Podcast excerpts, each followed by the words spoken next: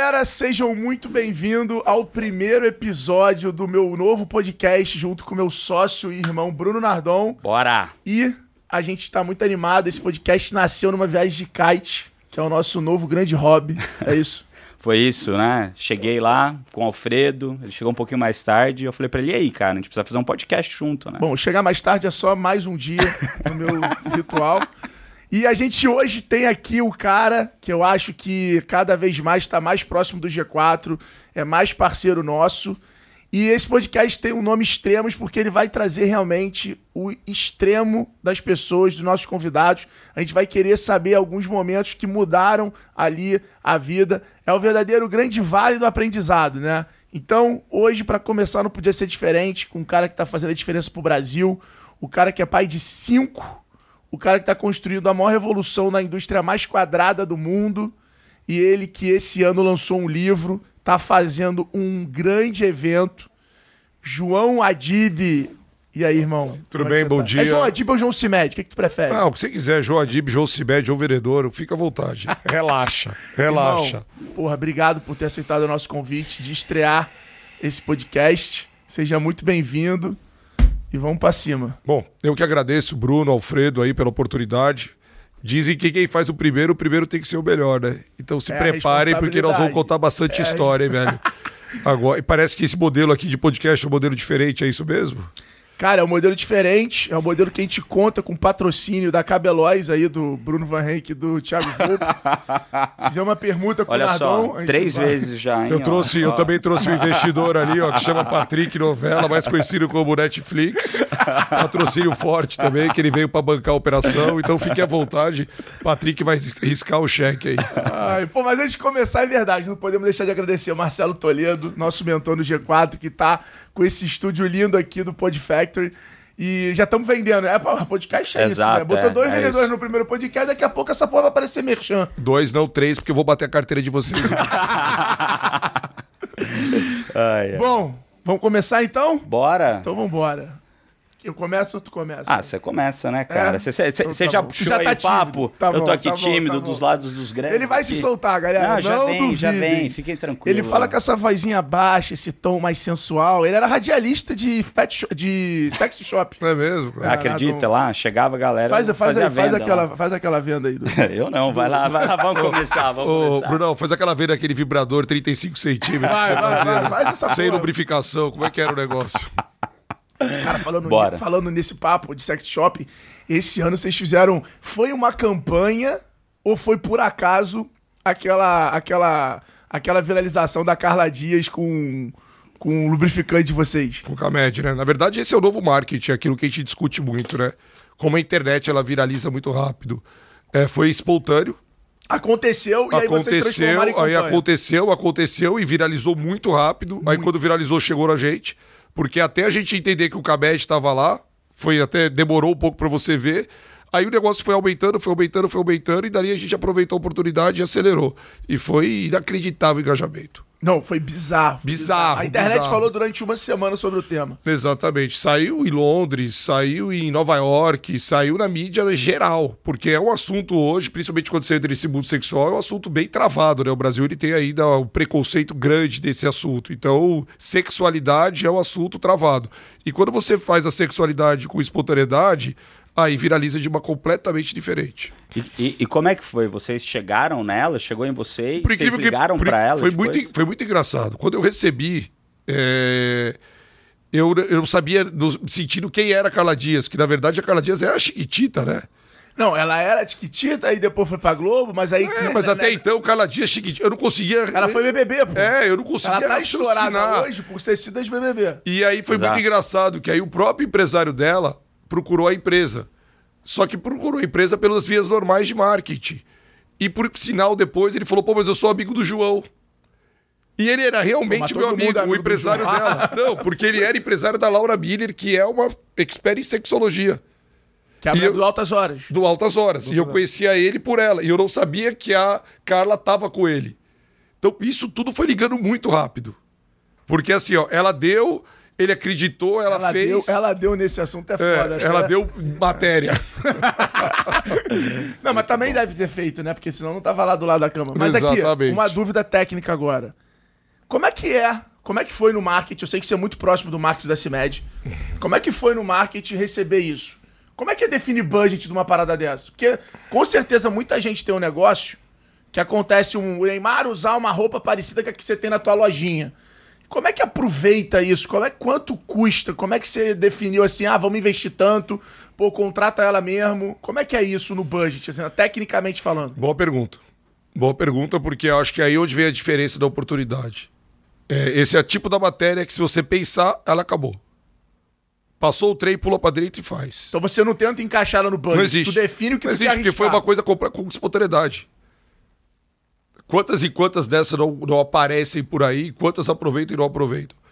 Nós, naquele momento, tava todo mundo junto, sabe? O dia certo, na hora certa, o local certo.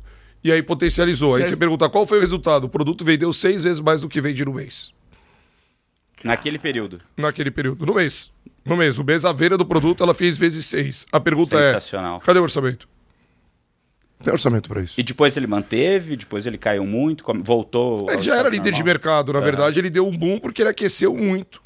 É, o sellout aconteceu, né? E aí É, é. automaticamente rolou o selinho porque acabou na, na prateleira. Esse produto ele já tem se- quase 70% de market share. Quando você tem um market share muito alto, é difícil você crescer mais. Mas mesmo assim, tem que continuar investindo. Acho que Muito. essa é a grande lição, né? Essa é a grande não é porque lição. o teu produto é líder que você não vai continuar investindo em marketing. E isso mostra as empresas, não importa se a empresa é pequena ou grande, ela tem que ter agilidade. Eu acho que o marketing, ele tem que ter uma estruturação. Só que esse novo marketing, principalmente dos influenciadores, ele tem que ter uma agilidade. Senão você fica velho. Não é uma coisa que você, ah, foi, foi uma semana atrás, acabou o impacto. Então aconteceu e no mesmo dia a gente tomou ação. No mesmo dia Contratou ela. contratou, aí aquilo que eu falei, pô, conheci o cara, então era, era tudo uma- um. Sabe a palavra? É, independente do contrato, faz pra gente não perder o time. O- aí o conhecimento vale a pena. Ou seja, é, aí é uma coisa que a gente já discutiu bastante lá no G4 e estamos sempre trazendo a conversa. Aí alguns investimentos que a gente chama de colateral, né? Alguns investimentos colaterais que são esses, né? Na imagem, no network, nos lugares que você frequenta, faz, fez você ter esses conhecimentos com essa pessoa que conseguiu fazer esse negócio ser viabilizado. o- Porque talvez se você não tivesse feito isso lá atrás, não ia rolar. Alfredo, na verdade, é assim, né? O network, eu acho que ele é a razão das oportunidades que passam perto de você. A pessoa ela tem que estar aberta para fazer network. E eu acho que o modelo do G4 que vocês implantaram, justamente, acho que o grande ativo que tem lá dentro é essa conexão entre as pessoas que participam. Eu posso ser o advogado, eu posso ser o médico, eu posso ser o dono da clínica, eu posso ser o dono de uma indústria. Esse 360 ele é muito rico de opções. Então vocês realmente vocês estão fazendo uma revolução do empreendedorismo, porque o que, que realmente para as pessoas é o network? É só eu conhecer? Eu conhecer e o que a gente pode alavancar dali para frente. Então, que hoje o é- João Adib, porra, a gente é bem próximo assim. Todo mundo quer estar perto do João Adib. Pelo que você representa, pelo que você inspira, pelo resultado que a tua empresa gera, é, pelo investidor que você é, por tudo. João Adib já investiu lá atrás em network. Muito. Um vendedor, o maior ativo de um vendedor é o network. Você conhece algum vendedor sem network?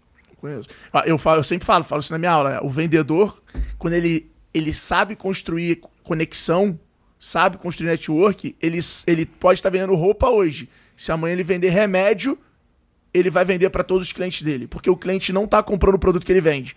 O cliente está comprando a confiança dele, está comprando a relação dele. Então, o que ele oferece. o que ele oferece, a pessoa vai comprar. Eu acho que esse é o grande vendedor, é o vendedor que faz brand próprio. Uhum. Além do negócio que ele está trabalhando.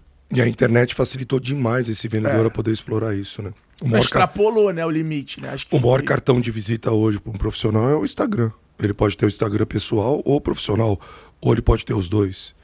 Mas hoje, para você pesquisar uma pessoa, o Instagram é uma ferramenta gigante. Não, eu falo direto, né? Eu falo, cara, quer começar a prospectar um cliente, segue ele, curte as fotos dele e comenta o que ele posta. Porque no mínimo o cérebro dele vai saber ali quem você é, porque a gente hoje olha quem curte, quem comenta nossas fotos. Então esse é o primeiro passo. E você começa a ter uma conexão ali naquele, naquele propósito do cara, né? Pô, eu gostei da regionalidade dele, gostei do time que ele torce, eu vi os hábitos dele. Aquilo você vai fazer uma conexão, que é aquela conexão. Ah, João, vende mais por causa disso? Acho que não vende mais por causa disso. Mas você fica mais próximo e essa proximidade ajuda demais. E como foi para você abrir a sua vida uhum. desse jeito no Instagram? Uhum. É, como que foi esse, essa virada para você de chave? Vamos lá, eu fiz 50 anos agora, tá? Então eu sou de uma geração que ela pode, cresceu. Pode comentar da festa? Pode, depois, depois eu te dou os bastidores. Não, porque aqui, na verdade, é os bastidores. Ele é? resolveu fazer Você quer um saber pequeno... só das coisas bonitas? Não, ele fez um pequeno petit comitê, uma é, coisa bem, bem é. família ali, poucas pessoas. Mas depois a gente fala depois desse. Depois a, gente dá, a gente dá os spoilers dos bastidores. E é engraçado, porque a, a, eu, eu, eu cresci num país onde praticamente a mídia ela era ou jornal, ou rádio, ou televisão. E num Brasil onde a opressão, as coisas eram muito dificultadas. Então, normalmente você crescer e falou, olha, não tira foto, não aparece, não mostra. Essa geração dos 40 aos 50 anos, ela tomou a porrada. Tu já foi sequestrado, né? Já fui, fui sequestrado nos anos 2000. Então, quer dizer, de 99 para 2000. Então, você já pega esse, essa... Olha pra você ver, eu fui criado nesse ambiente onde, cara... Mostrar era, que tinha era... Era perigoso. Botar um alvo nas costas. É, era o outro Brasil, não é o Brasil que a gente vive hoje.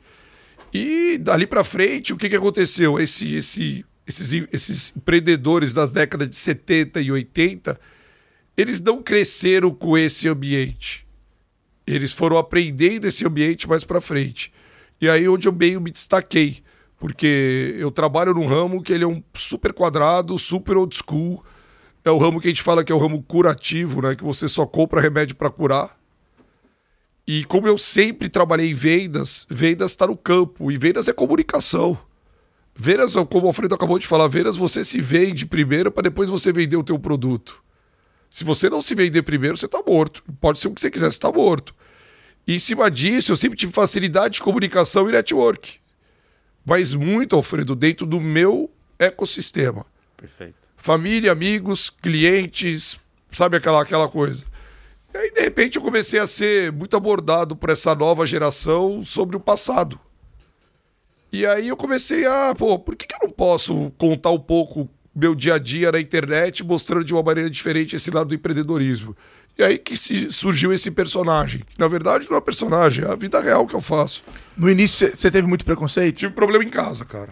É, primeiro, primeiro com a família uma repressão da família. Eu acho Mas que a internet. Que, esposa, filha. Oh, não, minha, minha mulher não, minha esposa não. Eu vejo que vocês são parceirões, né? É, minha eu... esposa não. Ela é, ela, ela, é mais aberta, mas minha irmã, é, num primeiro momento, se assustou, porque abre uma exposição completamente diferente. Aí depois a gente começou a sentir também alguns preconceitos com os nossos diretores. É mesmo? É. Dentro de casa. Dentro de casa. Pô, será que vale a pena se botar isso? Mas por que, que você acha que eles sentiam isso? Porque não era uma coisa. Era uma novidade, cara. Não era uma novidade isso. E aí a gente tem a galera que aceitar. tem medo do novo, né? Cara, eu... é, era uma novidade. Aí você pega, pô, mas diretor? Pô, sim, quanto mais perto você tá, mais você gosta, mais você bate. Então esse detalhe é onde o cara tem intimidade. Fala, pô, João, pô, você tava lá em Sambarte, pô, você postou aquela foto que, que eu tô fazendo de errado? E como que você reagiu a isso? Como que foi esse que processo saber, de amadurecimento? Saber, você tem que saber ouvir. Primeira coisa, se alguém quer falar alguma coisa para você, tá aberto a você ouvir. A segunda coisa é o poder convencer e você entender se aquilo tá certo, se aquilo tá prejudicando, não tá prejudicando, aí é o ambiente. Aí entrou o lado vendedor do João. Exatamente. Quer aí, vender você... aquilo. aí o que, que aconteceu? Eu não posso falar 100%, mas acho que 90% dos nossos funcionários hoje eles são digitais. Sensacional.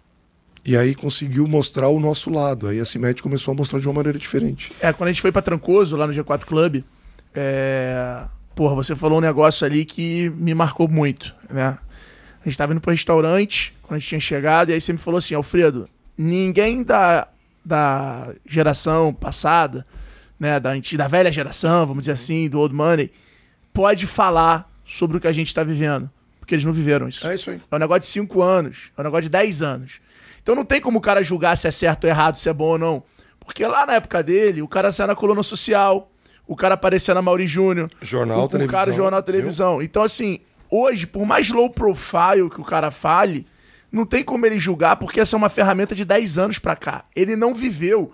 Ele nem sabe o quanto essa ferramenta poderia ter impactado o negócio dele hoje. E aí aquilo ficou muito na minha cabeça que é mesmo, né? Como o preconceito, a pessoa ela, ela sofre o preconceito talvez por uma questão dela, mas não sua. É. E é engraçado como dali você começa a, a, a entender quem são as pessoas que estão te seguindo, né?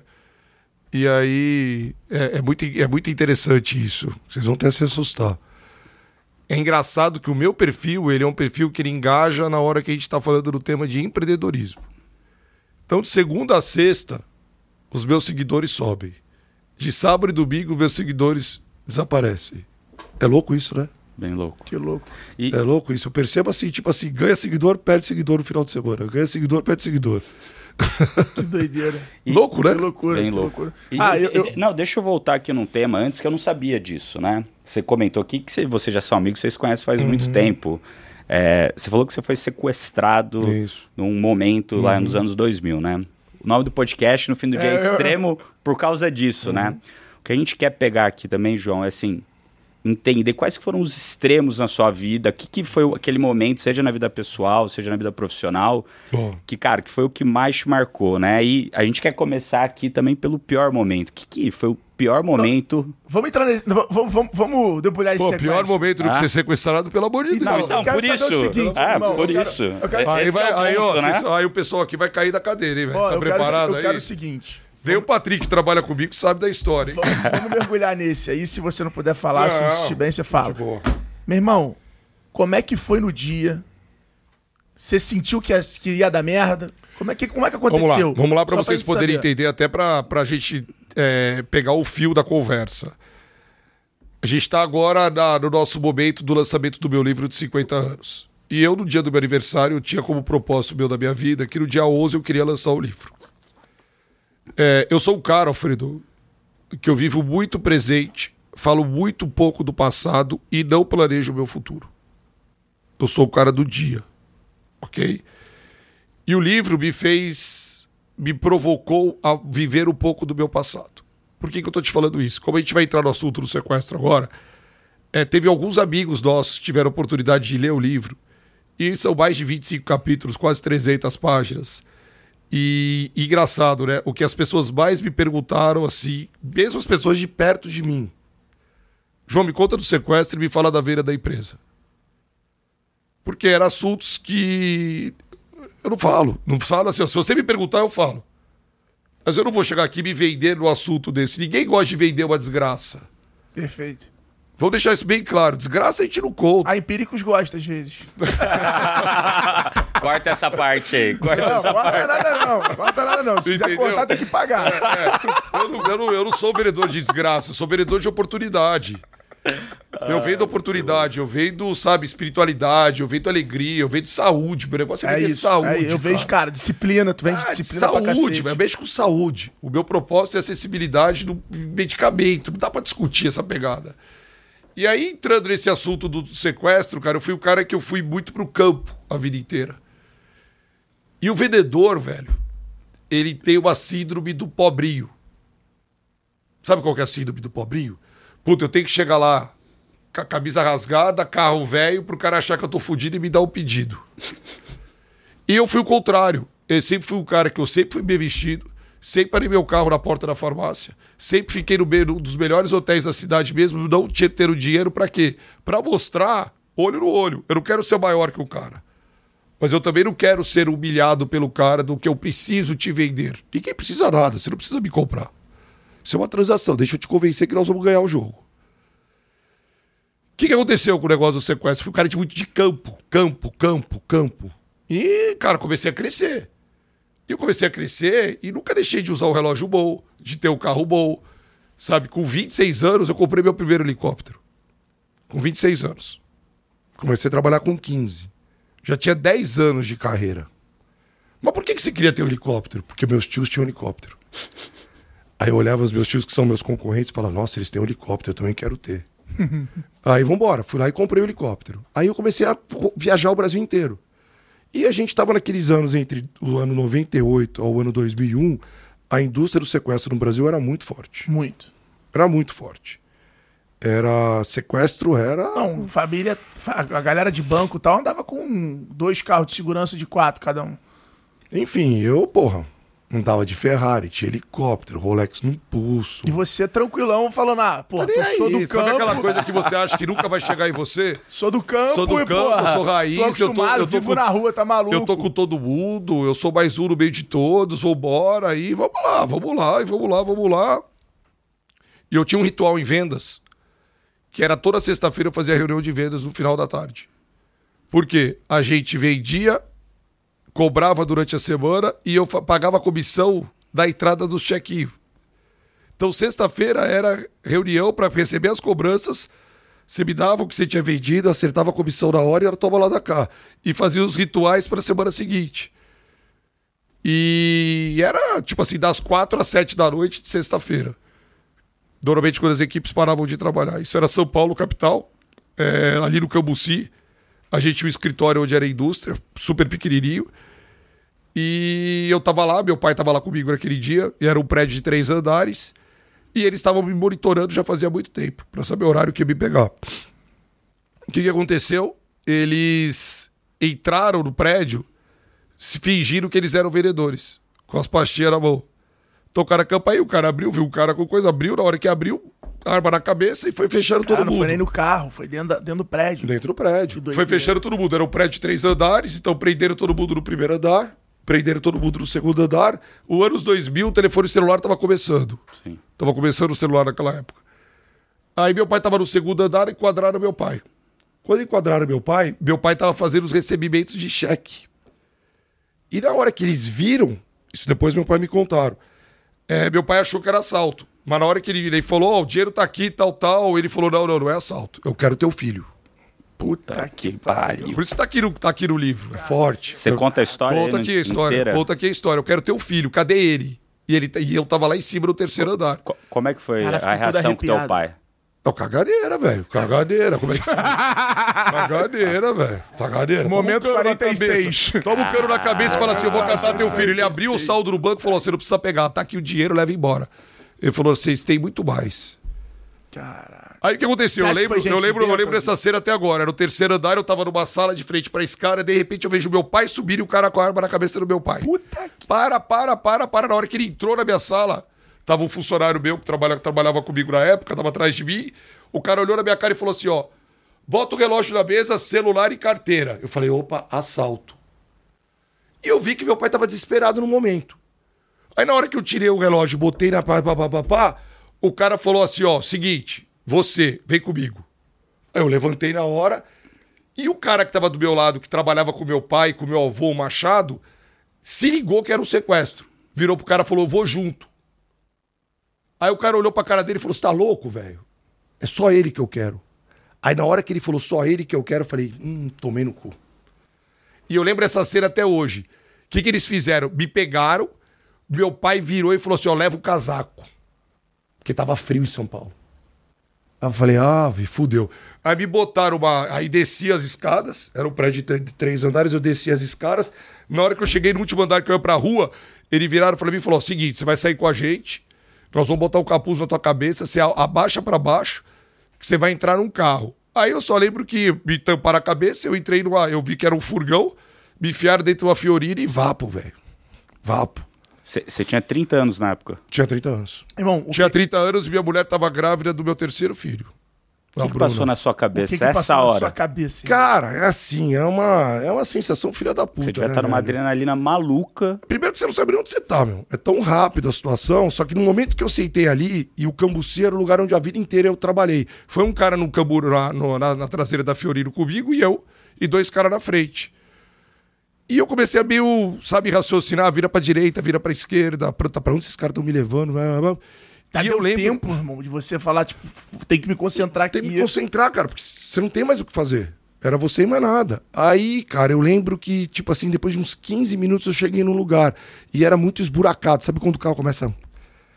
Aí eu me liguei que eu tava na favela. Que ali, o Cambuci, entre o Cambuci, São Bernardo e Piranga, acho que é Heliópolis. Tem uma favela grande ali. Sabe aquela favelona que Sim, vai sim. e pega gigante? É uma cidade aquilo. Eu acho que é Heliópolis mesmo. Não é, não é a do Morumbi. Não é a do Morumbi. Ou Paraisópolis. Não, Paraisópolis é Morumbi. Paraisópolis é né? Morumbi, Heliópolis. Heliópolis. Só que eu não sabia que eu tava lá, que eu tava encapuzado. Aí me meteram, tipo assim, eu desci, na hora que eu desci do carro, eu subi num sobrado, umas, escadas, uma escadinha bem perto, e de repente me jogaram num, num canto, uma, uma sala toda escura, e tinha um colchão no chão, e acabou, velho. Acabou. Eles falaram alguma coisa para você essa hora? Você vai ficar aí? Não falaram nada? Aí, não, aí já me contaram, já tinham me contado a fita. Você está sequestrado, é, a gente só vai te liberar a hora que vocês pagarem e faz seus pulos, fica quietinho, senão nós vamos te matar. E eles falaram quanto eles queriam de resgate? Cara, assim, ó, falavam, mas eram números que hoje nem adianta falar, porque ah, eram números completamente. Não tinha 10% do que os caras pediam. No sentido, ninguém tem liquidez. Naquela não. época não era o Brasil, não era um país de liquidez. E aí, cara, foi, eu fiquei 12 dias, velho. Car... 12 dias. É, o meu sequestro não foi sequestro relâmpago de, de vida de novela, de ah, fui ali, me roubaram no caixa eletrônico, não. Os caras te dando comida, tal, na moral, é... tratando mal, todo eu dia ameaçando. Mal, assim, ó, de boa, cara, eu não fui maltratado, eu não tenho trauma. É, para mim aquilo foi uma experiência no sentido Os caras não te agrediram, não... Não, Só foram rudes. É, eles foram rudes. Eu tô, fiz, fizeram roleta russa na minha cabeça. Car... Tudo que você imaginar de, de pânico, eu fui feito, velho. Eu fui feito. Eu fui feito. E, e botava tipo, você falei, pra falar com seu pai? Dois, duas vezes. Duas vezes eu falei com meu pai. Porque naquela época o celular ele era meio. Ele não era dessas bandas aonde eles conseguiam, via as antenas de celular, pegar onde estava o raio. Então eles faziam contato pro meu pai, com a minha família, por, por ruas. Então, se eles fizessem comigo para falar comigo, a polícia podia chegar neles por perto, que ter, uhum. ter ali de perto, ele tá naquela região, entendeu a jogada? Então a polícia ela monitora você pelos raios de celular. E por isso que eu só falei duas vezes com meu pai. Na primeira eu falei depois de três dias. Eu fui sequestrado, acho que era numa quinta-feira e eu fui solto num domingo ou de quarta a domingo, assim. Foi um negócio. É de quarta para domingo. Que era domingo do Dia das Mães. Tu chegou a pensar em desistir, tipo, fudeu, deu merda? Não, mesmo. cara, eu tive uma energia que era inacreditável, velho. O que, que, que, você pensava nos 12 dias que você tava lá? Porque imagino que você tava lá. Os caras, é, eu tava. Eu, era assim, ó, imagina a sala, era uma sala de um quarto desse, a porta tava aqui, eu ficava aqui, aqui tinha uma janela, certo? Então, toda vez que eu, eu ficava deitado. Então, para eu movimentar, para não ficar preso, o cara falava para mim que eles ficavam aqui e eu não conseguia ver a cara deles. Toda vez que você mexer, você me fala. E aí eu comecei a aprender aqui e ali eu tinha que ser adestrado. Porque eu não quero apanhar. Então, se o cara manda, você faz. Você tinha que ser bonzinho para tentar. O cara manda, faz. Ó, oh, vou mexer minha perna, quero mijar quero levantar, quero ficar sentado. Então eu comecei a aprender esse dia a dia Tinha um com os caras. Assim, Porque o sequestro é uma, é, um, é uma empresa. Sequestro não é uma coisa assim, sequestro relâmpago, o cara foi lá, te pegou e fez. Não, ali era uma empresa. Ali tinha o chefe, tinha o gerente, tinha o comando, tinha o soldado, tinha tudo. Porque é uma coisa estressante pro cara também. Se você tá preso, tem que ficar o tempo inteiro alguém te fiscalizando, te olhando. E os caras que eram os mentores, eles apareceram duas vezes foi as duas vezes das ligações. Foi a vez que a primeira vez que eu falei com meu pai, que ele, na hora ele, ele viu que eu tava vivo, tal, que ele falou, oh, quero ver se meu filho tá vivo, tal, quando, quando eu falei. E a segunda vez que a polícia já tava com meu pai, que ali eles começaram a ver pelo sentimento da tua voz o que que eu tava passando ou não tava passando. Tanto é que o investigador que a, trabalhou no meu sequestro inteiro, ele também escreveu um livro, e no livro tem o meu sequestro. Porque teve, teve cenas bizarras do dia a dia de cativeiro. Bizarras no sentido de como eu comecei a organizar a casa com eles. Você tá olhando com essa cara de suspense assim, aí, né? Pô, você imagina você ficar o dia inteiro dentro do quarto, velho. Não, isso que eu ia falar, o banheiro era, era não, ok ainda? Ah? Não, não caga, você não come. Você não come, velho. Como é que você come? Você não tem energia, você não, você não levanta. Fica deitado 10 dias pra você ver. Você vai atrofiando. Você tá entendendo? Você perdeu quantos quilos nessa brincadeira? Ah, acho que eu perdi eram uns 6, 7 quilos. Eu era gordinho naquela época. Esse estilo do Alfredo, assim, meio. meio parrudo. É, é. Será que eu tô precisando da porra? O cara é gordo ou porra, para com isso. Mas é já a imersão vai dar muito trabalho. É, louco, é então, cara, velho, aí. e aí foi engraçado, porque eu comecei a. Histórias assim de cativeiro, que é histórias que ficam pra vida, né? Eu era viciado em café, velho. Todo vendedor toma quantos cafezinhos? Aí, Boyer, se liga aí, hein, Boyer. Você é, toma 13 cafés por dia. Todos vendedor toma quantos cafezinhos? O vendedor é aquele cara que é movido a cafezinho, né? 8 horas da noite, cara, vamos tomar café? Você fala, vamos. Tô é desculpa pra fazer a reunião, né? Pô, vamos ali tomar um café, é, vamos, vamos ali também. Vira... E pedindo que é bom porra nenhuma. E, cara, eu tinha dor de cabeça se eu não tomava café. Olha que merda, velho. Como é que vai tomar café no cativeiro, velho? É folgado demais. Mas você pedia pros seus caras, te davam? Não, não, não, dava pô. porra nenhuma, ah. velho. Tem isso não, tem nada. Quer água é água, quer comer a queitinha, vai comer a queitinha. Goiabada, essas porra que come, velho. Aí o. O, o que, que, você pensava? Comecei a ter uma dor de cabeça incrível. Eu falei pro cara, velho, é o seguinte, tô com muita dor de cabeça. Eu sou viciado em café. Você precisa comprar um remédio. Olha essa história, velho. Tu vendeu um remédio desse médico pro cara. Você tá entendendo. Aí agora, não, agora aí, vocês vão. Aí tem cada história. Agora, agora o cara contar. fez ele é. ir na farmácia ah, comprar um Cimed. Mais 10 é minutos eu botar uma rede de farmácia com os caras. Vou te contar. aí o que aconteceu? Os caras foram e compraram o remédio. Não era Cimed, eu não tomei. Olha a cagada, velho. Os caras trouxeram um remédio meu. Ao silêncio. Todo remédio, Alfredo, ele tem um número de lote. Tem um LOT ali, data de validade e vencimento. O data de lote, eu faço a restabilidade. Eu acho, eu acho a farmácia, eu não acho você. Eu lembro dessa cena até hoje. Na hora que o cara entregou esse Nevralgex para mim, velho, minha dor de cabeça passou, velho. E aquilo foi um sinal para mim. Falei, eu vou sair vivo dessa merda. Porque ali foi onde começou a me dar força. Você imagina, cara, os caras me deram um remédio, então eu poderia guardar aquele blister e com aquele blister eu ia chegar na farmácia onde ele comprou o remédio. Ou seja, tu já começou a falar, mano, o dia que eu sair daqui eu vou conseguir eu chegar vou catar esses caras, velho. Eu vou catar Foi esperança. Cara. Te deu esperança. Me deram esperança. E aí eu fui sendo alimentado. Aí eu fui entendendo que era o cara da noite, que era o cara olha da noite. Olha a loucura dessa que porra. era Na real, o que alimentou ele não foi nem esperança, não. Foi a chance de vingança. É, é a síndrome. A gente fala que é a síndrome de Estocolmo. O isso, cara né? pegou a parada e falou assim: ah, meu irmão, agora se eu sair daqui, esses malucos vão se ver, porque agora eu tenho como me vingar. Aí ele já como? Já tirou força dali. Esse, negócio de vingança, quando você tem tua vida a, a, risco, é uma coisa que é meio engraçada isso, né? Tem, tem uma síndrome que chama síndrome de Estocolmo, né? Que você a, a, acaba... Se apaixona pelo Se apaixona raptor. pelo cara que, tá, que realmente tá querendo... E é engraçado isso, essa sensação teve na hora, porque depois eu fui solto, né? Enfim, essa foi a primeira passagem do sinal. A segunda passagem é que eu, eu, descobri o negócio, principalmente em periferia ou lugares assim com mais.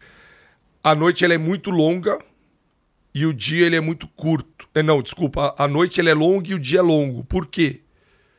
Porque o barulho acaba quando é 8 horas da noite e o dia amanhece muito cedo. Quatro, quatro e pouco da manhã você já começa a ouvir rádio comunitário. Muito. Quando é seis e pouco da tarde, da manhã, é silêncio, velho. Fica um pouco de criança e vai todo mundo trabalhar, irmão. Vai todo mundo trabalhar. Você entendeu como o dia e a noite uhum. era longa para mim? Uhum. Se ouvia barulho só em alguns determinados horários, porque Ex no resto não tinha ninguém. Não tinha ninguém, não tinha ninguém. E ali eu comecei, cara, onde eu tô, onde eu tô, onde eu tô, aquela puta, como é que eu vou fazer? E tinha só um buraco na, na parede, que era um buraco que dava para ver a luz. E eu vi umas caixas d'água. E eu lembro da, eu lembro da cena, velho. Era uma cena que quando eu queria, queria levantar com a dor nas costas, eu falava pro cara, pô, posso levantar? Porque depois de dois, três dias, o cara começou a ver que você não é agressivo, que você não é nada. Você vai conseguindo medir território. Enfim. Tinha um grupinho que gostava, gostava de fumar maconha, certo? E fumava crack, velho. Ó o B.O. Aí que é foda, aí tu ficou preocupado. Aí eu comecei a ficar... Esse era a hora que eu isolava. É. Essa era a hora que eu ficava no silêncio. Na hora da noia dos caras, eu ficava no silêncio. E como eu fiquei encapuzado esses 12 dias. Ficou encapuzado? Capuzado, velho. Capuzado. Como eu fiquei encapuzado, eu, na hora que eles fumavam, eu tampava meu nariz e aquilo virava uma máscara para mim. Pra eu não absorver aquela porra. Olha que B.O., velho. Que a fumaça é pra todos. Certo? Então, no momento da noia, eu dormia. Ficava ali e entrava no meu modo avião, velho. O que, que aconteceu durante o dia? O dia era longo. E eu comecei a conversar com os caras. Aí os caras, velho, chegou um dia eu falei, irmão, vamos fazer alguma coisa, vamos botar nossa mente para funcionar tal. Vamos jogar, mas jogar o quê? Aí na hora que ele falou, pô, vamos jogar stop. Sabe stop? Sim. Aí os caras me deram um papel, uma caneta, eles ficavam do outro lado. Eu, ah! Cara B, vamos lá. Nome, Nome animal, tal. estado. Cara, e os caras eram burro pra caralho, Alfredo. os caras eram burro pra caralho, velho. Você não tá entendendo. Olha essa cena, velho. Vou te contar que vocês podem acreditar. Vocês não vão acreditar. Ô, esse podcast aqui vai explodir, né? Vai explodir. Você não vai acreditar, velho. Capuzado jogando E a gente, esporte. assim, fala palavrão, brinca, ah, tal, piriri, parará. De repente, eu virei e falei uma palavrão que no mundo deles esse palavrão não, não pode falar. Eu chamei o cara de vacilão, velho. Nossa. Você não tá entendendo, meu. Na hora que o cara falou, mano, você tá me chamando de vacilão, eu. Porque pra, pra, é, é, era melhor chamar o cara de filha da puta, de burro, de jumento, do, do que, que vacilão. vacilão. Ah. É, igual X9, né? Que é tá chamando ladrão de vacilão, velho. Eu vou te matar, seu filho da puta. Eu, calma. Stop, stop, stop intenso. Stop. stop intenso do caralho, né? Mas enfim, é, foram, meu, foram 12 dias que todos os dias era o grau da. Você teve uma sensação de 12 dias passar, aparecer um mês, dois meses, seis meses. Tipo, você falou. Passou rápido. Passou rápido? Passou rápido. Passou rápido. Eu tenho a cena que eu falo da roleta russa, né? É uma cena que assim. Por que, que eu não sou traumatizado? Porque quando ele, quando ele pegou o telefone e falou que eu tinha que falar com meu pai, que ele falou: você vai falar pro teu pai pagar, você vai falar pro teu pai pagar, aquelas coisas. E eu, tipo assim, falei uma frase. Eu, não fui eu que falei. Porque o investigador falou pro meu pai: o teu filho usa essas palavras? Aí o meu pai falou: não, ele não usa. Então ele pensou para falar. Ele tá bem. Eram técnicas Caralho, que eles do outro gente, lado. Chama o investigador aqui. Tu conhece o teu investigador? Chico sim, é meu amigo. Porra, dá pra gente trazer Chamo ele aqui? gente boa pra caralho. Porra, irmão. Olha, olha que o cara Animal. se ligou, irmão. Animal. Você imagina o estresse dentro Técnica de casa. pra caralho. Você imagina o estresse dentro de casa. E, e, e, como é que foi isso pra tua família? Só, é, só fazer foi, parênteses é, aqui. Como aí, é que... aí é uma passagem do livro que fala, foi daí que eu fui morar em Florianópolis. Porque ah. eu tive um buraco na minha vida, que eu morei 10 anos em Florianópolis, que foi dos anos 2000 até os anos 2010. Foi quando realmente eu defini que eu não queria mais trabalhar, eu não queria criar os meus filhos em São Paulo por causa dessa paranoia que tinha instalado dentro da nossa família. Para eles foi mais paranoia do que para você. Você acha que. Eles eram muito pequenos, tanto é que a Bruna e o Adib e a, e a, e a Esther leem do livro agora, e tipo assim. O Adib tem 23 anos. Nós estamos falando, ele tinha 10 anos na época. Não lembrava nada. Bruna tá na barriga da mãe. Então era. Não foi traumático para as crianças do e pro seu, Não, mas pro, seu pai. Família, pai, irmã. Ah, cara, de boa. Nós somos uma família que a gente não tem trauma do que passou, sabe? A gente meio atropela e vambora pra frente. A gente não senta no problema. Tanto em doença como nisso daí. Acho que foram os, os pilares aonde construiu a fortaleza da minha família. E como é que acabou essa porra? Acabou que meu pai pagou, velho. Como é que acabou? Pagou. O senhor tava lá até hoje, bonitão. Tava fritando lá. Aí é engraçado, tá por isso que eu falo para você. E aí, cara, seguinte, olha pra você ver o que é uma empresa, né? E eu tenho um orgulho gigante hoje de tudo que eu construí envolve essas coisas. As equipes se reuniam, Alfredo, e os setores para poder juntar dinheiro para me soltar, velho. Você acredita isso, velho? Porque a gente era uma empresa pequena naquela época, perto Bizarro, do que a gente era. Então, assim, tem cliente meu que tava até no meu aniversário, agora o cara é meu amigo, irmão que o cara, velho, eles pegavam os caixas das farmácias, velho, porque os caras queriam receber pra pagar dinheiro. a vista. Os caras queriam receber pra subir com a grana. E lembro que tinha o Campeonato Paulista e o, o como é que era? Fará, que era o presidente da Federação Paulista não, de Futebol, sei lá. Tinha um amigo meu que era amigo dele, que é o, enfim, tinha uma renda do jogo do Palmeiras e Santos, que naquele domingo eles iam guardar o dinheiro da renda, meu pai ia dar, trocar, porque era em dinheiro e nota minha picada. Olha, olha, cara, você não tem noção o que, que é isso, velho. Tem noção o que, que é isso? Olha o movimento que faz na família, velho, um troço desse. E aí foi, foi engraçado, cara, que desde quando eles me pegaram, eu olhei pra cara dos caras e falei, velho, é o seguinte, vocês pegaram o cara errado, velho. Por que pegar? Você é o correria. Você pois é, eu sou correria, velho. Eu que faço a grana. Você pegou o cara errado. Eu sou alavancado, velho. Tudo que eu tenho é tá endividado. E aquele, aquela Ferrari, aquele helicóptero, que mostrava as fotos né, das coisas. Aí eu falei, ah, pois é, ótimo quem é o dono. É o banco, velho, não sou eu. Como é que vai fazer para vender? Eu sou um cara alavancado. Desde o início eu fiquei com esse discurso. E aí eu lembro dessa cena até hoje. Quando foi sábado, sexta para sábado. Eles chegaram, eu já tinha falado com meu pai naquela semana, eles chegaram para mim e falaram o seguinte, ó, velho. Nós acertamos com teu pai. Teu pai vai pagar a gente domingo. Nós vamos te soltar domingo, que é dia das mães, a gente também tem mãe. Nós queremos ir para casa. Você é um cara gente boa.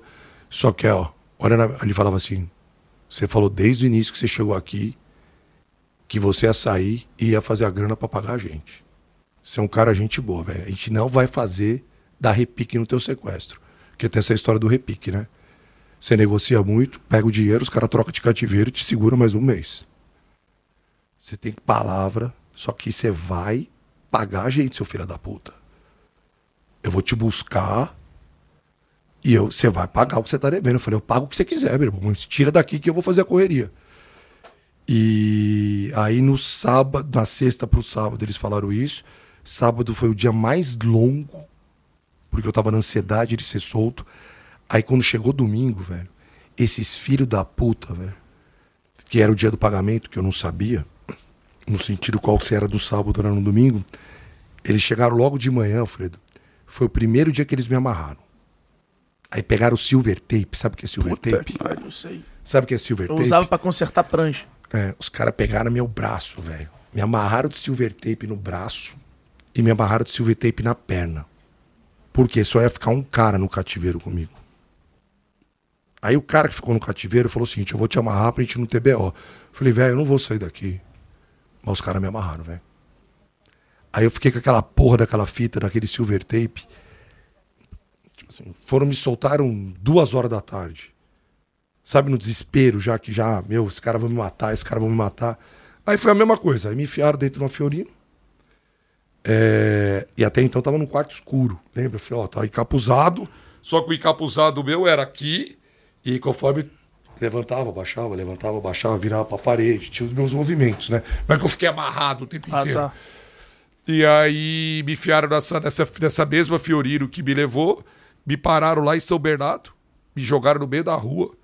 Falaram, ó, você vai descer, tá aqui 50 reais, seu mendigo, seu filho da puta. Que teu pai não pagou porra nenhuma, me deram 50 conto pra pegar um táxi.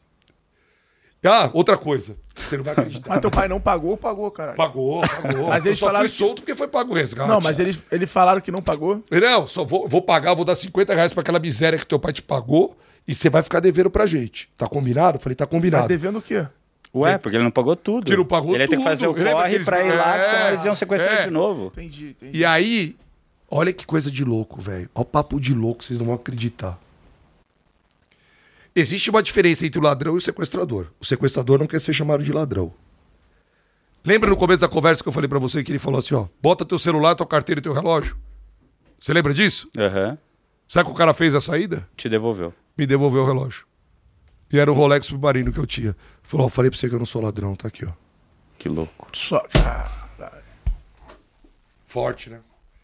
Aí me saltaram na rua. Eu lembro, cara.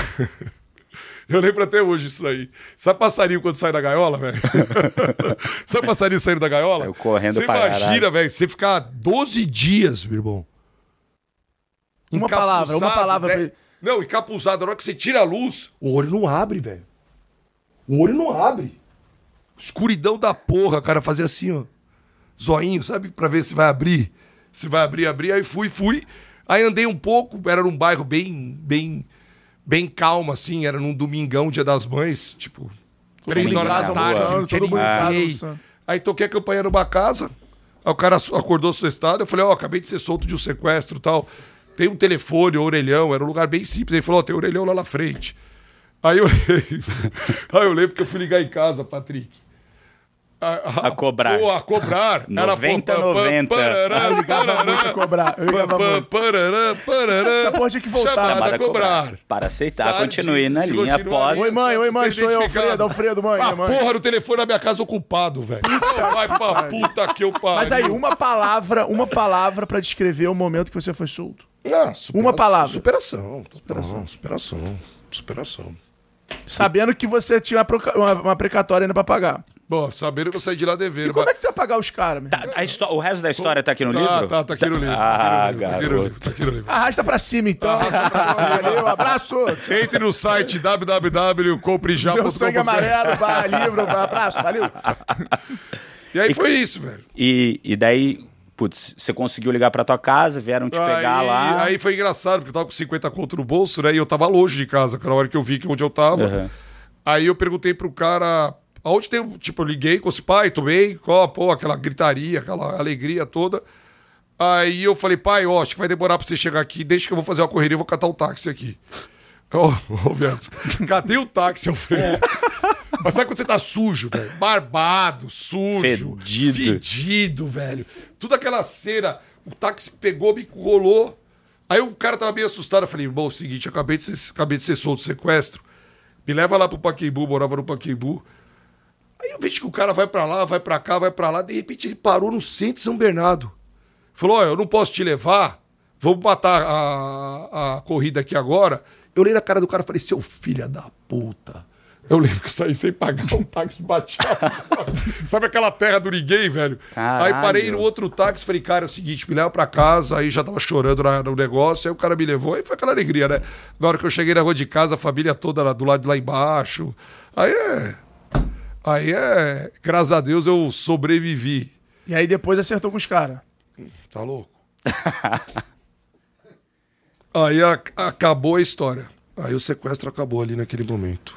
Como e é que era uma grande, era uma grande quadrilha. Essa quadrilha que me roubou, que me sequestrou, não só me sequestrou, mas sequestrou um monte de gente, que era uma indústria E naquela como é que ficou, como é que ficou esse- aquele sentimento do pegar o, o remédio lá e ir atrás Ah. e ou tipo falou, Aí, cara, Foi foda-se. engraçado, porque depois desse, eu, eu voltei com esse remédio para casa, a gente detectou aonde eram farmácias que tinham comprado naquela região os lotes. Só que é quase impossível você saber quem entrou lá para comprar o negócio. E naquela, época- naquela época não pediu CPF, né? não, nada, pena. não existia, não existia nada, não existia rastreio, nada, nada, nada, nada. Então, eu falo para você que é era um Brasil completamente diferente. E é engraçado isso, né? Porque você perguntou no início da conversa nossa, João, como é que você se transformou nesse cara digital? Por tudo que eu passei ainda, né? Quer dizer, era um cara que eu não queria fazer nunca digital, nunca querer mostrar alguma coisa. Por isso que eu falei, eu não sou traumatizado com nada do O sequestro. que, que mudou na sua vida Nada. depois desse dia? Nada. Nada, nem segurança. Não, cara, eu tenho segurança, óbvio, eu tenho segurança. Desde os anos 2000 eu ando com segurança, minha família toda anda com segurança. É, Aprender a andar com segurança, não é ter segurança. É a diferença. Aprender a andar com segurança. Tomar cuidado em rotinas. Você, tá entendendo? acha E mudou muito, tá? Hoje diminuiu muito, muito. Até porque você localiza quem você quiser. hoje, hoje, hoje muito da tua rotina é, acaba sendo de helicóptero. É um pouco por isso também, pela Não. segurança? Não, ou é porque é- da, do tempo mesmo, correria? Hum, agilidade. Tá. Deixa eu te falar, cara. Você acha que isso também, né? Você teve 12 dias pra repensar a tua vida. Fez tua ambição sair de lá desse, do tamanho que é hoje. Que hoje, pra mim, eu vejo o João Adib como um dos caras mais ambici- é, ambiciosos, mas de forma saudável, sabe? Porque você vive. É diferente do cara que quer acumular e não vive, não constrói com a família e tal. Hoje eu vejo você um, uma puta fábrica de sonho, irmão. É real, assim. Eu já te falei isso pessoalmente. Você acha que isso foi um, um, um nitro pra, pra esse teu tua ambição de hoje ter o avião que você tem e, meu irmão, viajar o mundo como você viaja, de acordar sexta-feira e falar, é, tô afim de comer um croissant em Paris. Não. Isso, isso mudou o Isso já jeito que era de você? Isso já, era? Já era. Lembra Já era contei pra assim. você? Eu já tenho isso desde os 25 anos. Eu já sou essa pessoa desde Então os isso, 25 isso não mudou o jeito que você aproveita o dia? Ou que você valoriza? Isso mudou alguma coisa? Não. Sua relação com a família? Muito pelo contrário. Aquilo que eu falei desde o início, eu acho que a gente. eh, são problemas e problemas. Isso é um problema. Isso é um problema, a saúde é um problema. E. Então foram duas superações. A superação do sequestro e a superação da doença da minha mãe, que a gente viveu 11 anos com ela doente. Isso tudo, na verdade, foi pra gente uma fortaleza. 90% se destrói uma, uma família, se destrói as pessoas, e a nossa família ela foi construída em problemas que são problemas. E a gente não transformou Problemas que isso. são comuns, né? São a gente- populares. é, a gente não tem, transformou isso em problema, muito problema. A gente transformou isso em união. Então toda a nossa fortaleza ela vem desses, desses pilares do problema mesmo. Eu não, não tenho, a gente não tem trauma por isso, muito pelo problema, muito pelo contrário, a gente encara de uma maneira diferente.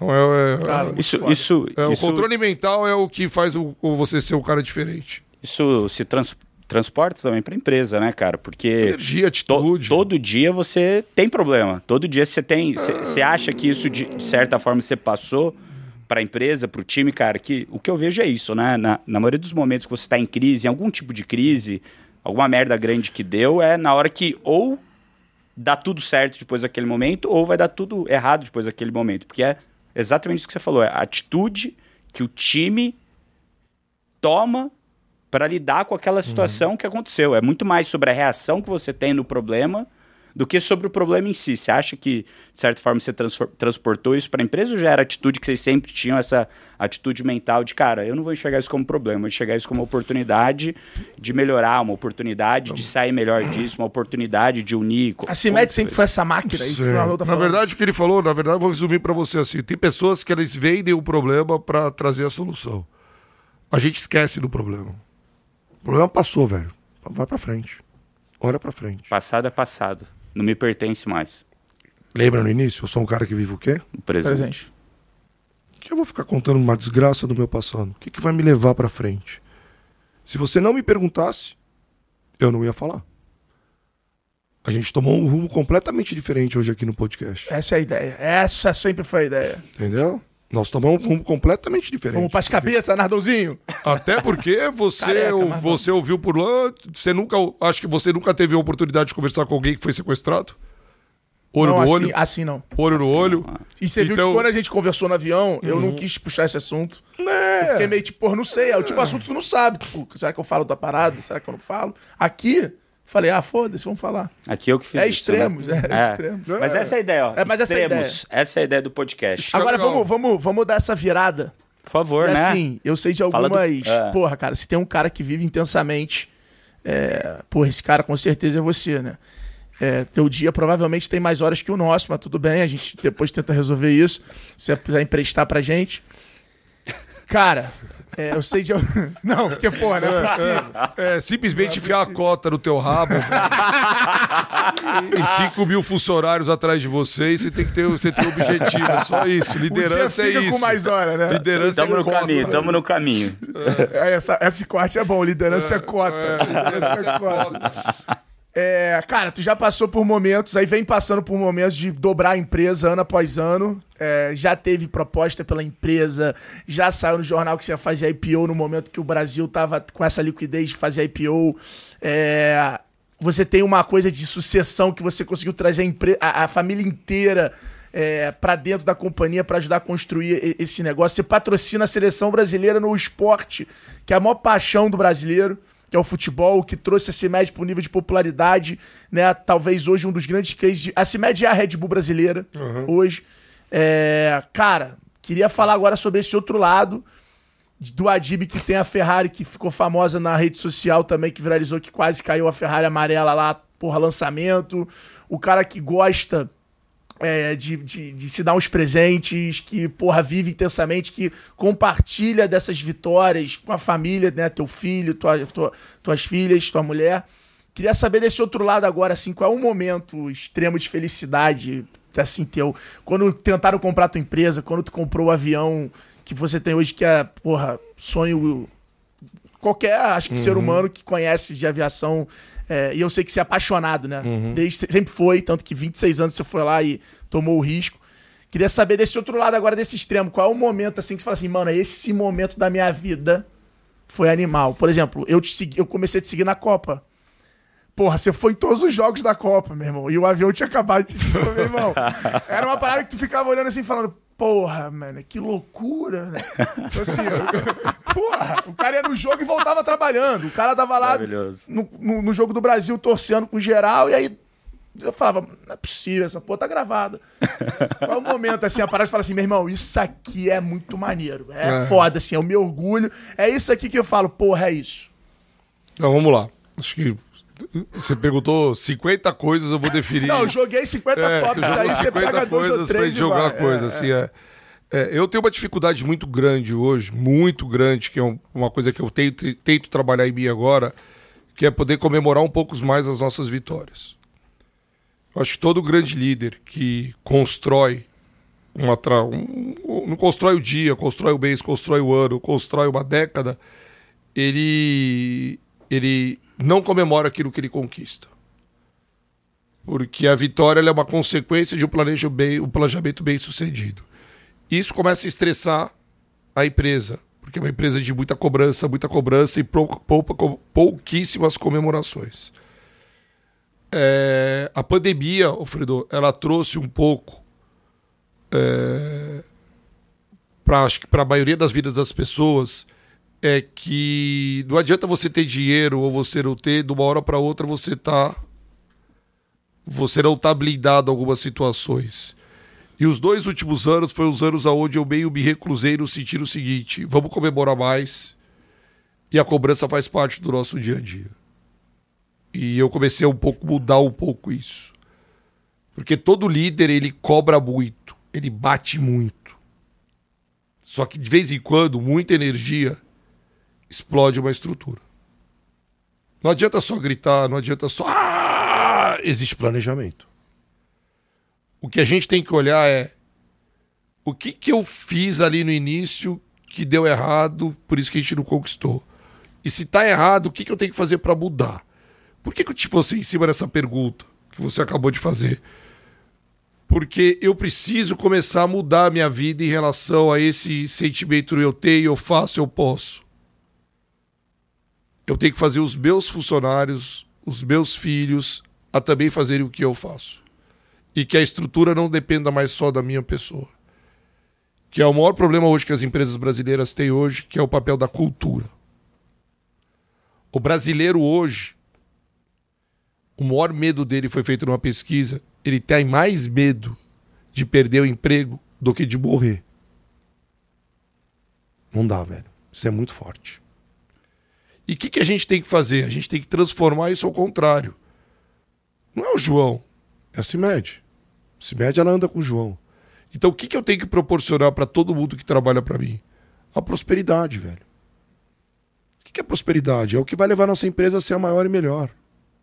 Mas com todo mundo junto, não só eu. Então acho que esse meu papel agora é um papel de dividir o aprendizado e tudo isso que eu fiz nos últimos 50 anos. Para quê? Porque se hoje eu tenho 5 mil funcionários, amanhã eu vou ter 10 mil, 20 mil, eu quero ter muito mais com eles do que sozinho. Porque tudo que eu tenho hoje é consequência daquilo que eu plantei com eles.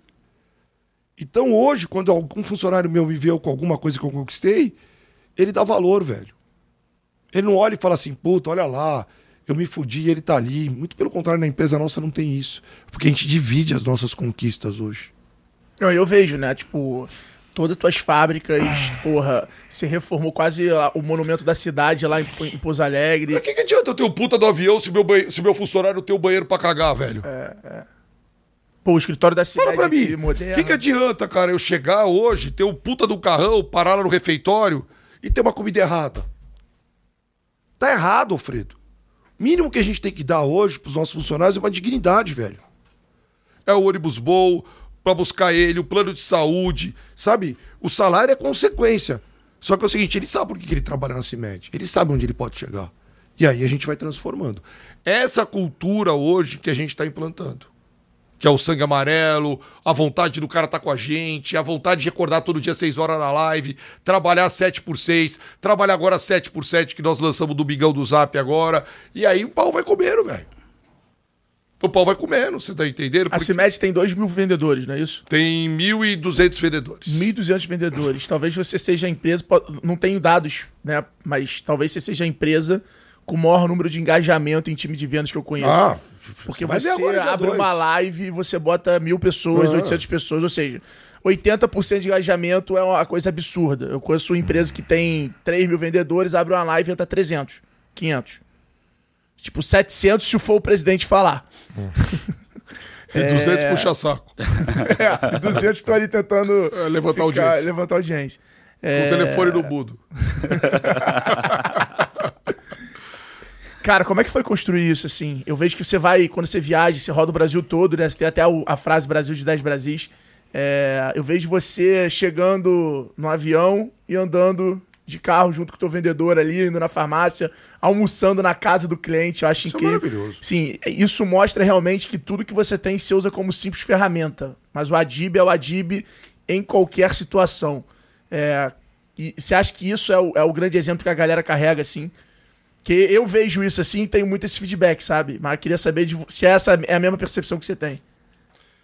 A gente, a gente, a gente trabalha com, com um propósito nosso que é acessibilidade com rentabilidade. No Brasil, hoje, você tem dois produtos: você tem o lixo e você tem a massa. O Brasil do meio é o Brasil que não sabe para que lado vai. Você pode entender. O G4 é um nicho. Exato. Não é isso? É exato. Se você fosse para massa, você ia ter que ir para um estudo fundamental lá embaixo, uhum. escalar gigante. E um eu, dia, optei, é, eu optei, eu optei ir para massa. Quando a gente falar em massa, o que, que é massa? É volume. Então, o volume ele começa aí comprar, fabricar, distribuir, vender e uma população grande. São cinco pilares hoje que fazem você ter o, o, o movimento da massa.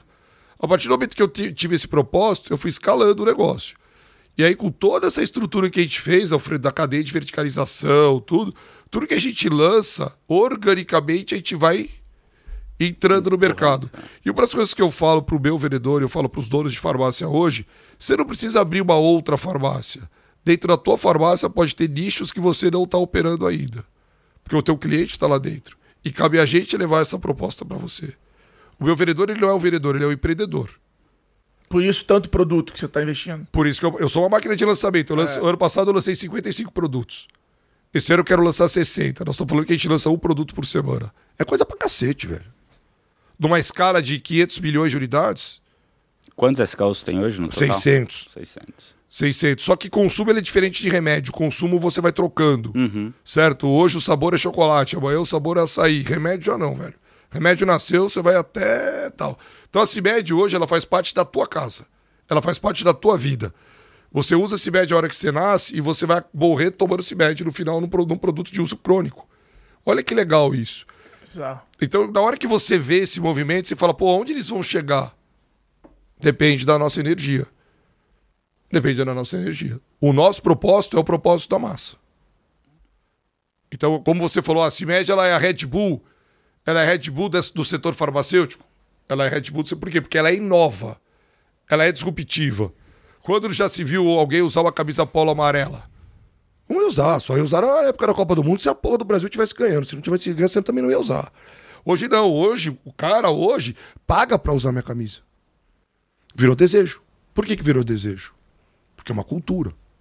A partir do momento que a gente instalou essa cultura, o sangue começa. Aí a massa vai. E você vai ver o que vai acontecer agora nesse evento, velho. Que se eu soubesse, eu não tinha feito nunca, tá?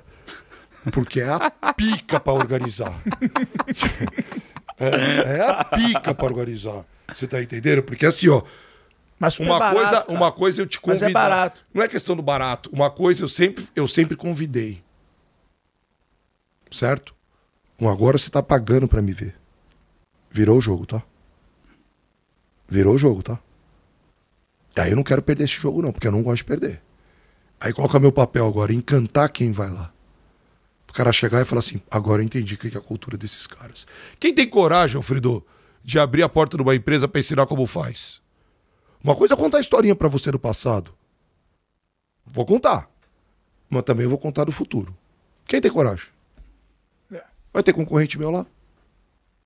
Todos, né? E daí? Tô preocupado, vai lá, velho. Esquece. Vamos junto. Toma se médio, usa também. O play é execução, né? Exatamente. O cara vendeu até pro sequestrador. O play é execução. É. Vendeu pro sequestrador. Vendeu pro sequestrador, velho. Vendeu pro sequestrador, mas 10 minutos a gente abre farmácia, velho. tinha, tinha, que praticar. Você devia ter falado pra esse cara. Tinha que praticar, né? Fala, fala, fala, Fazendo uma farmácia você vai ganhar mais dinheiro do que você tá fazendo é, agora, pô. E você vai vender uma pô, coisa pra Ainda mais aqui é. nessa região mas, de irmão, massa, vamos junto. Fala. Qual dia? Qual dia que você conquistou uma parada e você falou assim, meu irmão, inacreditável, porra, que animal. Quero um dia desse. Vitória ou derrota? Vitória. Vitória. Pô, de derrota, ah, Sequest já, já ficou. Aquela que Quero, marcou pô, cara, pode ser que comprei uma alguma, parada, é engraçado, tua festa, né? tua é, festa não, foi sinistra. Não, não, não, minha festa faz parte de uma energia boa, do, do momento de vida que a gente estava. Eu acho um dos, um dos grandes conquistas que eu tive, é engraçado, né, cara? Quando eu tive a oportunidade de patrocinar a seleção brasileira, é, é engraçado, porque quando me convidaram para ir, eu como torcedor, eu falei, sai fora, bando de vagabundo, tranqueiraiada tal. E o cara que me levou, ele falou, João, vai lá, ouve. E quando eu fui lá a primeira vez e o cara me contou o que, que era o ativo, era o maior patrocínio da minha vida, que é até hoje, e o cara me convenceu em 15 minutos. E sabe aquele poder do dono? É meu, né? A empresa é minha, né? Então foda-se, eu vou fazer e aperto o play. E foi engraçado que quando eu voltei para a empresa, é, a sensação de todo mundo era a mesma de quando me ofereceram. Você tá louco? O que, que você vai mexer com aqueles caras? E foi engraçado, cara. O que, que eu tive que me desdobrar, Alfredo, para convencer a todo mundo que aquilo era um bom negócio? e sem o poder do, do veto do dono, sabe? Aquele do sentido tal. Então a conquista do patrocínio, da assinatura do contrato da patrocínio, não foi para mim um momento assim de puta, agora eu sou eu sou uma notoriedade no sentido. Era autoridade, todo mundo naquele momento tá ganhando o jogo com a gente. O orgulho do cara, pô, somos patrocinadores da seleção brasileira. Sabe aquela aquele que levou e falou, porra, olha onde a nossa marca vai estar. Tá. Na maior seleção do mundo. E que o brasileiro não dá valor a isso, né? É uma coisa que a gente discute, né? É a única coisa que o Brasil tem que ninguém tem. É verdade. Ninguém tem cinco títulos. E a gente já vai para jogar o jogo todo mundo criticando. Então acho que o trabalho que a gente tem para fazer esse ano, pô, vamos criticar depois que acabar. Mas enquanto não acabar, cara, vamos pra Mas guerra. Pra caralho. Vamos pra guerra, que a energia, velho, ela move montanha, irmão. Você entendeu? Não, se, você fosse, se você fosse dois caras de energia baixa, você acha que a gente ia estar nessa força aqui dentro agora? Não. Qual é, que é o seu tono? energia alta aqui, né? Qual é, a, qual é, a, sensação? Você não aguenta ficar perto de cara de energia baixa. Não aguento. Você não aguenta, você também não aguenta. Um puxa o outro, você concorda comigo? Uhum. E eu acho que o brasileiro ele tem que ter isso agora nesse momento de alegria. Porque o futebol é acessibilidade, futebol não, é o povo. Cara, a gente vai ter a Copa num ano que o mundo, né?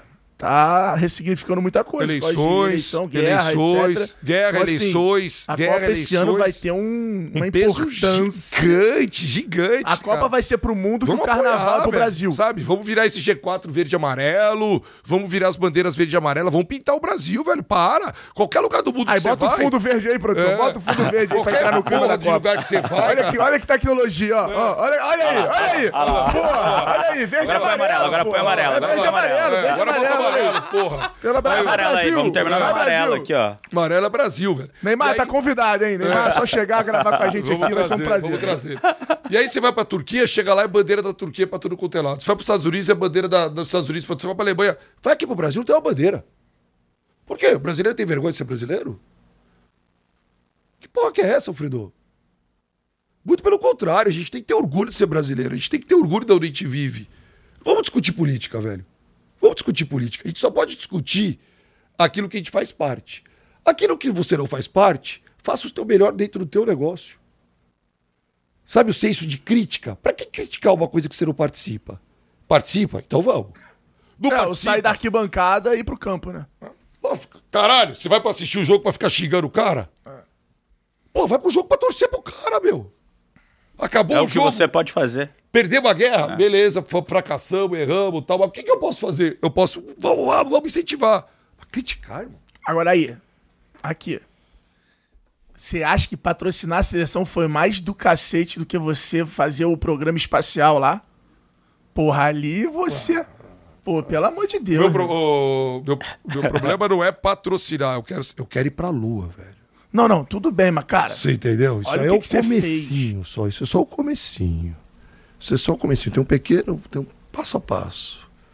Já comprou Pô, o ticket pra Lu, já? o pessoal diz que nem... Pra Lu, o pessoal já diz que nem... Já comprou o ticket da Virgin já? Ainda. Por que, que eu tá mais perto pro Marte. Mas qual que é o próximo, qual que é o próximo grande sonho da humanidade? É povoar a Lua. Não é? A Lua não é Marte. Marte a Marte, desculpa. É. é. você ter, você ter, mas o primeiro pouso que a gente tem que voltar agora é pra Lua. Exato. Antes da gente chegar em Marte, a gente tem que chegar na Lua. Por quê? Porque ali vai ser uma central de abastecimento para você seguir para frente. Se ninguém chega para onde tem que chegar. Sabia disso? Não. É isso aí hoje. Então a Lua hoje vai ser a próxima parada para você poder fazer o abastecimento para você ir para frente. E esse projeto da, da CIMED X? CIMED X ela contempla essa, essa, esse próximo pouso na Lua. Então, Porque... mas ele foi meio que a decisão igual da seleção, foi a decisão do dono, do tipo assim, ah, eu vou e depois eu, eu vou explicar. Foi uma decisão um pouco mais colegiada, mas quando envolveu ciência aí pesou forte. Pesou forte. Porque a gente, nosso propósito era a saúde. É a saúde. A partir do momento que entrou o projeto de desenvolvimento, aí a ciência entrou antes da saúde. Aí, sabe quando. E como que é esse projeto de desenvolvimento? É você usar o espaço como acelerador de moléculas para encurtar o tempo. As pesquisas. As das pesquisas, pesquisas dos produtos. Então a ciência ela entra em primeiro Legal. plano agora. Mudou, mudou o patamar da empresa. Tipo assim, eles têm orgulho de falar, porra, minha empresa tá patrocinando. Não, não é mais só, não é, não é mais só farmacêutica, né? Não é mais agora só tá na pesquisa. Exato. Tá lá na frente. Exatamente. É outra Você parada. entendeu? A ciência agora tá na frente é do nosso parada. negócio. Perfeito. Amadureceu. Amadureceu. E botou a CIMED no outro patamar. Até porque eu não tô mais discutindo só com empresa brasileira. Tô discutindo com uma Jaxa que é a estação aérea japonesa, eu tô com o SpaceX, eu tô com NASA, o sarrafo é outro. Pô, aposta no Instagram com o Elon Musk lá qualquer dia, pô, só pra dar um engajamento. Ah. Se quiser convidar aqui, a gente recebe, a gente calma, muda a agenda. Calma, calma, Como que é o seu inglês? Solta o é. seu inglês aí. Como você vai falar com, com o tio Musk? How are you, my friend? Já ia chegar o Thales aqui com o Massachusetts sotaque. Nossa, o Thales ontem com o Bernardinho, tava vendo a live dos dois, tinha que ver a, os temas. Ele falou os temas, eu falei, caralho, que pouco que o Thales Eu começo tá o G4, a imersão, eu começo perguntando como é que fala de inglês. É, por que, que você não faz um tradutor no G4? Bota a Bíblia lá. Isso Mas aqui tem, o Thales vai falar, tem. significa isso, significa tem. isso. A gente recomenda o WhatsApp ali pro aluno. É, um é o Thales, ele veio da onde? Ele veio da onde? Carangola. Mas onde é isso? É, é, Minas, é perto dos Estados Unidos, Massachusetts. Interior de Minas, fronteira com Massachusetts. É Carangola, interior de Minas, fronteira com Massachusetts. Pertinho de Cochevel, divisa com é, Cochevel. Do lado, do lado. É. No meio ele solta um francês. É, né? não, o francês ele tá pousudo no francês. É, tá pousudo. No francês ele acertou lá, tá pousudo. Bom, cara, é, queria te agradecer imensamente por aceitar o convite. A gente sabe que está na agenda aí do evento no dia 2. Eu e Nardon vamos estar tá lá num painel junto, falando sobre o futuro das vendas. Então você que está assistindo, provavelmente, se você está assistindo esse vídeo, você perdeu a oportunidade de estar no grande evento de empreendedorismo do ano. Aproveite dia 12 e 13 de abril, que ainda tem Vetex Day. Então compra logo, já fazendo o merchanzinho ali. Boa. Mas o do dia 2 você tá vendo esse vídeo, porque esse vídeo vai ser lançado no dia 2 de abril. Cara, sempre prazerzaço estar aqui. Obrigado pela oportunidade de ajudar a gente no G4, ser um mentor lá, de estar junto com a gente. Do cara parceiro e mentor que você é pra gente na vida pessoal, de quando precisar a gente pode chamar e você sempre responde. Pela oportunidade de dar participação pra gente lá no evento, da gente poder estar compartilhando também nossa história. Só, só agradecer mesmo o que você tem feito pelo empreendedorismo brasileiro. E, sobretudo, ser uma inspiração para o Brasil, cara. Boa. Obrigado. É, Isso boa. é o que o Brasil precisa. Essa coragem de mais inspiração, é isso, é isso. mais gente sem filtro e Sem mais gente que faz aqui dentro é, e, e se expor para isso, né? Porque muita gente faz, tá lá, mas não se expõe. E quando não se expõe, não conta a história. De como fez. Né? E quando não conta a história, ou conta o que está fazendo e como é estar em sucesso, não inspira mais gente. Então, um pouco do nosso papel aqui no G4 também é fazer isso, trazer essas boas histórias, as pessoas que mudam o Brasil, uhum. mudam o mundo. Obrigado por ter compartilhado e aberto aqui. E é fora, tem uma porrada de coisa que eu queria falar Porra. que eu sei, mas meu irmão. Não, dá, dá, vai dá ter que dá ter um, três horas. Ter um episódio não, minha hora, não, porque minha hora é cara vai e já deu que... tempo pra vocês. vai ter que ter episódio hoje. Galera, ó, deixa aí os comentários aqui embaixo o que, que vocês acharam. Também coloca aí nos comentários quem vocês querem ver aqui nos próximos episódios. Dá o like nesse vídeo, segue o canal, segue a gente lá no Instagram, arroba Alfredo Soares. Bruno.nardon. João Adib Marques. E segue lá também a CIMED. Vamos junto, bora vender. Um abraço, até o próximo episódio. Compartilha aí, valeu! Valeu, valeu. galera. Obrigado.